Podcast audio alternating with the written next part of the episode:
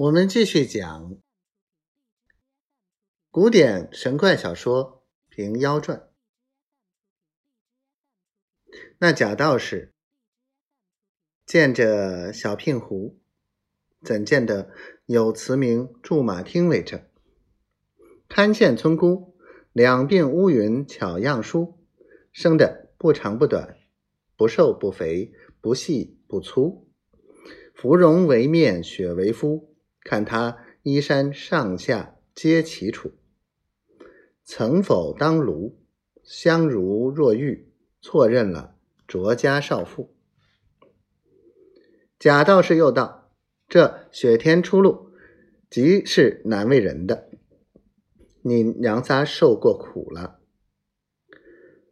瘸子跳起来，便是辛苦，再得。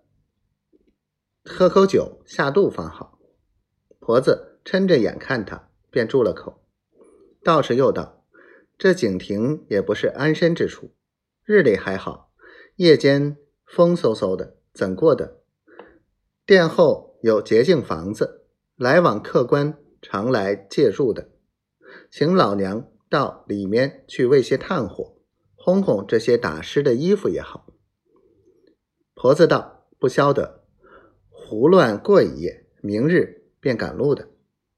贾道士道：“这天道还不像晴的，况这山路不比别处，即使崎岖难走，便晴了雪，路上也还泥泞。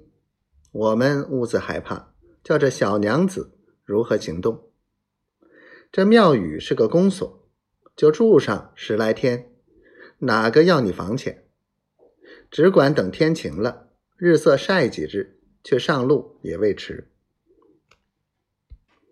婆子道：“多谢法官，只是打扰不大。”道士道：“说哪里话？